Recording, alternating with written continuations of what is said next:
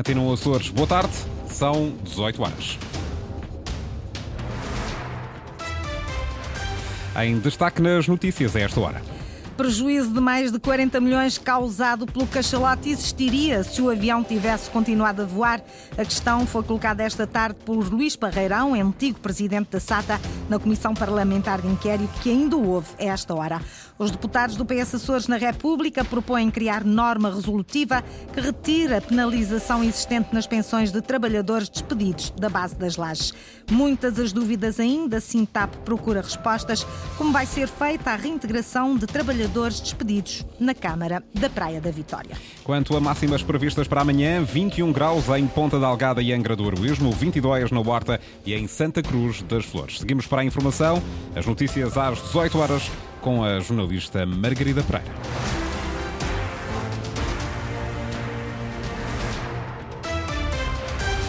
Luís Parreirão não assume a responsabilidade de prejuízo de mais de 40 milhões causado pelo cachalote existiria se o avião tivesse continuado a voar. A questão foi colocada esta tarde pelo antigo presidente da SATA na Comissão Parlamentar de Inquérito que ainda houve a esta hora. Eu uh, conheço esse, esse valor dos 40 milhões de euros que é uh, abundantemente referido, mas não conheço a decomposição desses 40 milhões. Isto é, se os 40 milhões decorrem de fazer ou não fazer, se decorrem de compromissos assumidos no âmbito do contrato ou de compromissos assumidos depois desse contrato celebrado. E também, e também não sei qual a receita que o avião gerou. Se eu comprar um, se eu comprar um carro e eu meter na garagem, eu comprar em leasing e ao fim de 5 anos o devolver, custou-me aquele dinheiro todo do leasing e eu não aproveitei. É? Tenho estas dúvidas.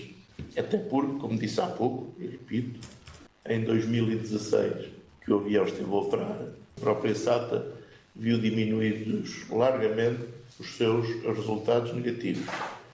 Mesmo o questionado Luís Parreirão recusou comentar as opções dos administradores que se lhe seguiram, já que quanto à auditoria do Tribunal de Contas que aponta o cachalote como uma má opção operacional para a frota da SATA e sem sustentação técnica, Parreirão diz que o seu contraditório não foi tido em conta pelos juízes conselheiros. A sensação com que fiquei é que eu ter respondido ao Tribunal de Contas ou não ter respondido foi absolutamente indiferente. As decisões do Conselho de Administração ocorreram na altura, muitas, algumas conversas entre mim e os representantes dos acionistas. Agora, as decisões do Conselho de Administração foram tomadas pela Administração, ainda que em alguns casos pudesse haver uma orientação uh, genérica do acionista. Vou-lhe dar um exemplo. Quando a TAP deixou de voar para uh, a Horta, Pico e Santa Maria, houve uma orientação genérica do acionista que a SATA assegurasse esse voo. Luís Parreirão esteve na SATA há sete anos. A esta hora ainda está a ser ouvido na Comissão Parlamentar de Inquérito a fazer a defesa da escolha do avião conhecido por cachalote em detrimento de outro tipo de aeronaves. E nas últimas horas, sobre este negócio, foi também ouvido em Comissão de Inquérito Vítor Fraga, que era à altura do negócio o secretário regional dos Transportes no governo do PS. Aos deputados, disse que o Executivo nada teve a ver com a escolha do avião. A decisão da renovação de frota e a opção pelas aeronaves não foi uma opção do Governo, foi uma opção do Conselho de Administração da SATA e que foi questionado se existia um uh, suporte técnico para a mesma e que foi respondido que sim. Portanto, essa não era uma uh, decisão uh, que estivesse no âmbito da atuação de, do Governo ou da tutela sectorial ou do que quer que fosse. Vitor Fraga sustenta que o problema da SATA resulta da concorrência que existe na aviação civil e, sobretudo, da reduzida dimensão do mercado e considera que os prejuízos que a companhia tem registado agora e no passado não são culpa dos governantes nem dos conselhos de administração, são apenas fruto das circunstâncias. Vitor Fraga disse também aos deputados que uh, a tarifa Açores é ilegal. O antigo secretário regional dos Transportes no governo do PS diz que ela representa uma dupla subsidiação da região a rotas que já são comparticipadas por dinheiros públicos. Vitor Fraga foi também ouvido na comissão de inquérito à SATA e disse que daqui a alguns anos é provável que a existência desta tarifa seja discutida numa outra comissão de inquérito que venha a ser criada sobre a SATA. Do ponto de vista legal, não é possível conciliar a indenização compensatória com subsídio social de mobilidade, que põe em causa, como eu já tive a oportunidade de dizer, o modelo que está a ser utilizado para pagar a tarifa azul. Porque as rotas interilhas são rotas sujeitas a obrigações de serviço público com pagamento de indenização compensatória à companhia e, simultaneamente, está-se a pagar a tarifa azul como subsidiação ao bilhete. Ou seja, estamos aqui perante uma dupla subsidiação. E isso viola a lei. Espero, mas espero mesmo sinceramente, que daqui a uns anos não seja a discutir aqui, nesta, com estes protagonistas ou com outros, a questão da SATA ter que devolver esses dinheiros que está a receber agora. Vítor Fraga, antigo secretário dos governos do PS, ouvido hoje na Comissão de Inquérito à SATA. Os deputados do PS, eleitos pelos Açores à Assembleia da República, propõem-se criar uma norma resolutiva que retire uma penalização existente nas pensões de trabalhadores despedidos da base das lajes entre 2015 e 2018. Serão abrangidos 430 trabalhadores. Eduardo Mendes. Será retirada a penalização até agora existente de 13,5% nas pensões de ex-trabalhadores da base das lajes despedidos entre 2015 e 2018. Os trabalhadores têm uma pensão extraordinária prevista na lei, abrangida pelos acordos internacionais entre Portugal e os Estados Unidos da América. A partir de 1 de janeiro do próximo ano, essa pensão chega sem cortes. São os 430 trabalhadores que viram o seu posto de trabalho extinto no âmbito da redução da base das lajes ocorrida no segundo semestre de 2015. São esses trabalhadores que são abrangidos. Porquê? Porque aqueles que viram o seu posto de trabalho extinto nos anos 90 não, eh, não era aplicada esta, esta redução de 13,5%. Deixarão de ter o, o corte e essa penalização de 13,5%, terão em termos líquidos, para além do aumento do acréscimo que está definido a nível nacional para a pensão, um aumento adicional de 13,5% que visa anular o corte que tiveram. Sérgio Ávila, deputado do PS na República. Para chegar a esta medida, que será incluída no Orçamento do Estado para 2024, foi necessário um reenquadramento da lei. Na legislação existente, estavam incluídos nas profissões de gasto rápido, o que era um erro. Eles estavam mal enquadrados do ponto de vista da lei até agora. A Assembleia Legislativa aqui nos Açores fez uma proposta que nós, na altura, que não passou na Assembleia da, República, exatamente por causa disso. Porque estavam mal enquadrados. Na prática, implicava, ao retirar a, a penalidade para esses trabalhadores, retirava para todos os trabalhadores que tiveram penalizações na sua apresentação. Francisco César, deputado do PS. Os socialistas disseram ainda que as propostas foram desenhadas em colaboração com o governo e com o CITA7, sindicato que representa estes trabalhadores da base das lajes.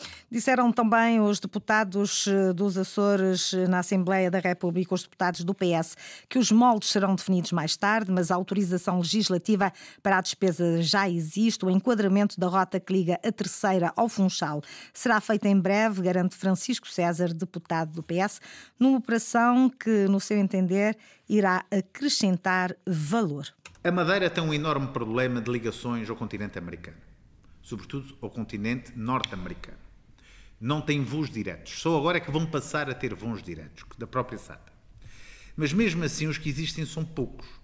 E, portanto, há um tráfego que faz Estados Unidos ou que possa fazer Canadá, Terceira ou Açores, Madeira, que já estava uh, a, a, ter uma alavancagem muito grande com a rota de Ponta Delgada, via Ponta Delgada, com uh, a introdução da terceira, nós acrescentamos valor. Ou seja, o stopover que já existe em São Miguel pode ser utilizado na Ilha Terceira exatamente para acrescentar valor a esta, a esta rota.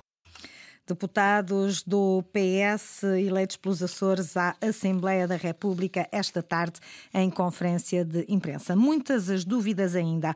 O Sintap procura respostas, reuniu esta tarde com a Presidente da Câmara para saber como vai ser feita a reintegração de trabalhadores despedidos na autarquia. Sandra Pimenta. Pois, estou a tomar atitudes, a pensar no crescimento não era este o som que queríamos eh, ouvir, agora sim, vamos ouvir a jornalista Sandra Pimenta com os moldes em que vão ser integrados os trabalhadores despedidos na autarquia da Praia da Vitória. A integração dos trabalhadores da Praia Cultural na administração pública regional é uma boa notícia, mas ao mesmo tempo levanta muitas dúvidas em relação à sua implementação. Quem o diz é Francisco Pimentel, dirigente do Sintap, que, em reunião com a presidente da autarquia da Praia da Vitória, procurou algumas respostas. Como é que o processo vai decorrer? Quanto tempo é que vai decorrer? Quais são os prazos e as fases? E, concretamente, num processo transparente e rápido e simples. E, portanto, foi isso que dissemos à Sra. Presidente da Câmara, que, entretanto, encontra-se a aguardar a celebração do memorando e logo que tiver o memorando, que nos dará conhecimento e nós queremos participar na assinatura desse memorando e queremos saber o que é está desse memorando. Um memorando fundamental para saber quais os procedimentos da integração dos 33 trabalhadores que aceitaram até ao momento ser readmitidos.